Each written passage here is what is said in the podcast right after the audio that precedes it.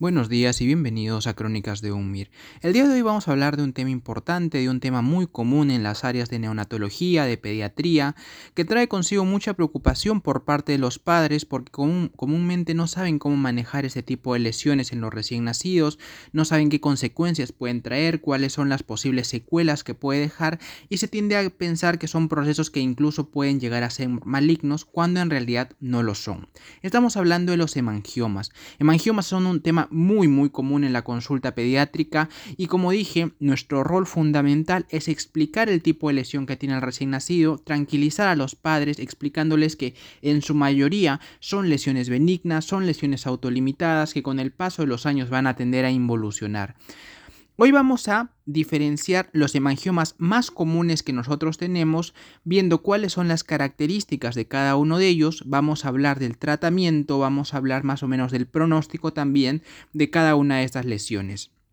Para empezar, nosotros sabemos que un hemangioma es una lesión benigna, es una lesión que comúnmente aparece más en mujeres que en hombres, en una relación 3 a 5 veces más frecuente en mujeres que hombres. Como factores de riesgo tenemos el ser mujer, tenemos la prematuridad, tenemos el bajo peso al nacer, como los más importantes a primera vista, y también tenemos, por ejemplo, madres que se han sometido a biopsias coriales para hacer descarte de cromosomopatías y demás, pues pues tienen 10 veces más riesgo de tener lo que son niños con hemangiomas. Otro factor de riesgo importante es como dije, la prematuridad, que hay el doble riesgo en niños prematuros de tener hemangiomas. Estos hemangiomas generalmente están presentes al nacer, pero también, como vamos a ver cuando veamos los diferentes tipos, pueden aparecer semanas después, una semana después de nacido y se caracterizan, también esto varía, pero generalmente los hemangiomas más comunes porque tienen un crecimiento rápido y tienden a involucionar.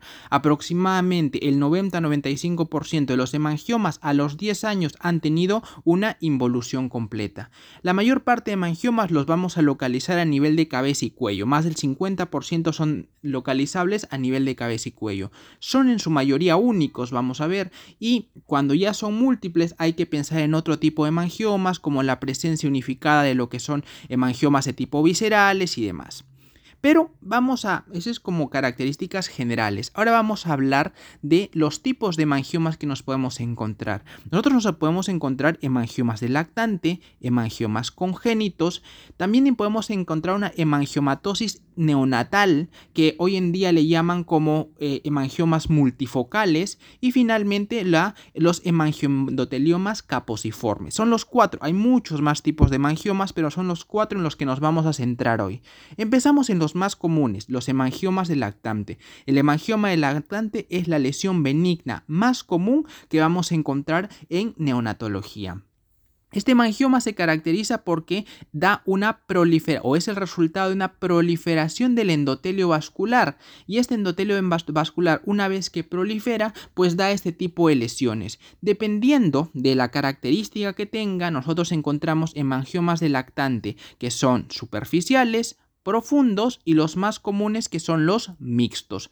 Los hemangiomas que se caracterizan por ser superficiales se caracterizan por ser rojizos, por ser elevados, porque son compresibles y porque su localización más frecuente está en la zona de la cara, en la zona del cuello, en la zona de la espalda o en la región anterior del tórax. Ahí vamos a encontrar lo más común. A nivel pues de lo que es en general la cabeza lo podemos encontrar por ejemplo a nivel frontotemporal a nivel frontonasal, a nivel maxilar, a nivel mandibular, pues son las localizaciones que podemos encontrar estos hemangiomas que son los superficiales. Se caracterizan porque aparecen, y esto se da en todo hemangioma de lactante. El hemangioma de lactante siempre aparece a la semana o dos semanas después de nacido. Pueden haber algunos que aparezcan al nacimiento, pero son excepcionales. La mayoría aparecen transcurridas una o dos semanas de nacimiento, se dan estos hemangiomas. Y el hemangioma del lactante, antes de que aparezcan, empieza sobre la zona donde va a aparecer el hemangioma a ver alteraciones a nivel de la piel, desde palidez hasta hipopigmentación, hasta unas zonas azuladas en la zona donde aparece el hemangioma pues eso empieza a aparecer antes de que prolifere el propio hemangioma. También luego empieza a ver como una telangiectasia fina que puede aparecer y después ya aparece el hemangioma como aquella, como aquella lesión rojiza que hemos dicho, compresible y demás, y localizada. Los superficiales generalmente tienen una localización específica. Esas son las características de un hemangioma neonatal superficial. Luego pasamos a los profundos. Los profundos se caracterizan porque tienen una distribución más difusa, son más de consistencia quística y también se caracterizan porque antes de la aparición pues puede haber unas lesiones tipo una hipopigmentación en la piel en el lugar donde va a aparecer este hemangioma. Y luego ya vienen los mixtos que son los más comunes y que son una mezcla tanto de los superficiales como de los profundos. Esa es la clasificación de los hemangiomas lactante. El hemangioma lactante hay que tener en claro que son lesiones benignas, son lesiones que como dije a la semana 2 de nacimiento aparecen, empiezan una fase de crecimiento rápido y luego de que sea una fase de crecimiento rápido se da una fase de estabilidad y después de esta fase de estabilidad empieza a haber una involución. 65% aproximadamente o 60-65% a los 5 años ya involucionan y el 90-95% ya a los 10 años han dado una involución completa. Esa es la característica de la hemangioma lactante. Pero se hicieron estudios de inmunohistoquímica muy importantes que cambiaron un poco el paradigma de los hemangiomas de lactante, porque se encontró que estos hemangiomas tienen una inmunoreactividad positiva para GLUT1.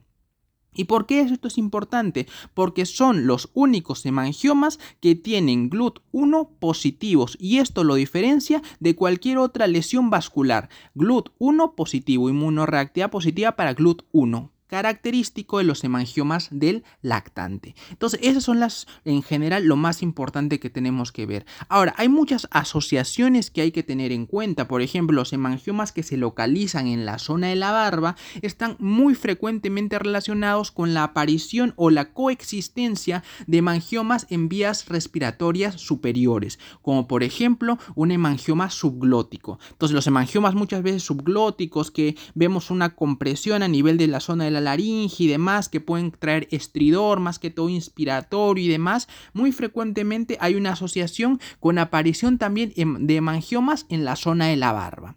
Siguiente, tenemos que muchas veces los hemangiomas del lactante, como hemos dicho, en su mayoría son únicos. Cuando nosotros encontramos hemangiomas múltiples, lo más frecuente es pensar que también hay una asociación con la presencia de hemangiomas viscerales. Y dentro de los hemangiomas viscerales, la localización más frecuente es a nivel hepático, que también puede haber a nivel pulmonar, del cerebro, en cualquier otra localización, sí, pero lo más frecuente es a nivel hepático. Y a veces los hemangiomas viscerales tienen también otra asociación, coexistencia con hipotiroidismo. Entonces, barba pensar en que también pueden haber hemangiomas a nivel de vías respiratorias superiores y dentro si hay si no son únicos, sino que ya son hemangiomas múltiples, pensar que puede haber una afectación con hemangiomas viscerales y pensar si hay hemangiomas viscerales una coexistencia, por ejemplo, con hipotiroidismo aparte de las otras características que hemos hablado de los LUT1 y demás. Listo, ahora vamos a ver cuáles son las complicaciones que puede tener un hemangioma.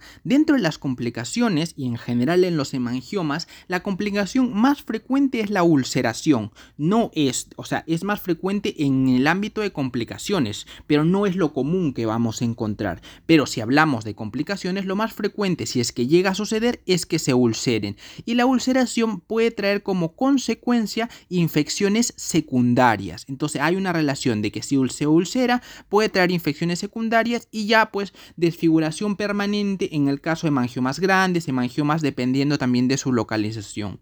Es muy importante su localización porque también dependiendo, por ejemplo, si están en la zona ocular, pueden traer afectación a nivel visual, los hemangiomas subglóticos con el estridor y demás pueden tener también complicaciones a nivel respiratorio, entonces depende mucho su localización. Pero los hemangiomas de lactante, que generalmente se, se basan en hemangiomas cutáneos, pues muy pocas complicaciones, más que todo si es que las hubiera, ulceraciones, infecciones secundarias a la ulceración o algún caso de desfiguración que podría haber.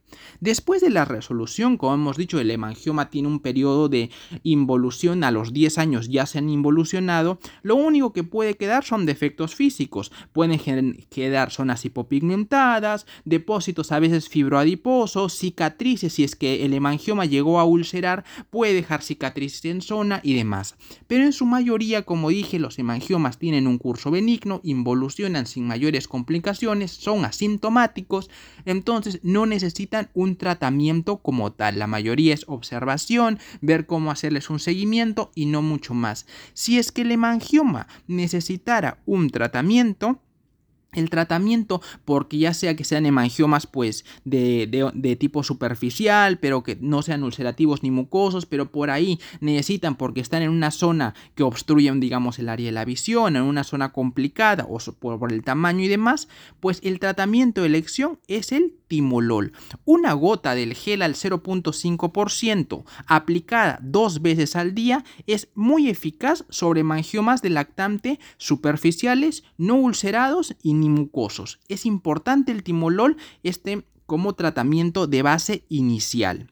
Sí es cierto que a veces en hemangiomas que sí se llegan a ulcerar y demás, tapando la zona ulcerada también podemos hacer la administración de timolol. Pero ¿qué pasa?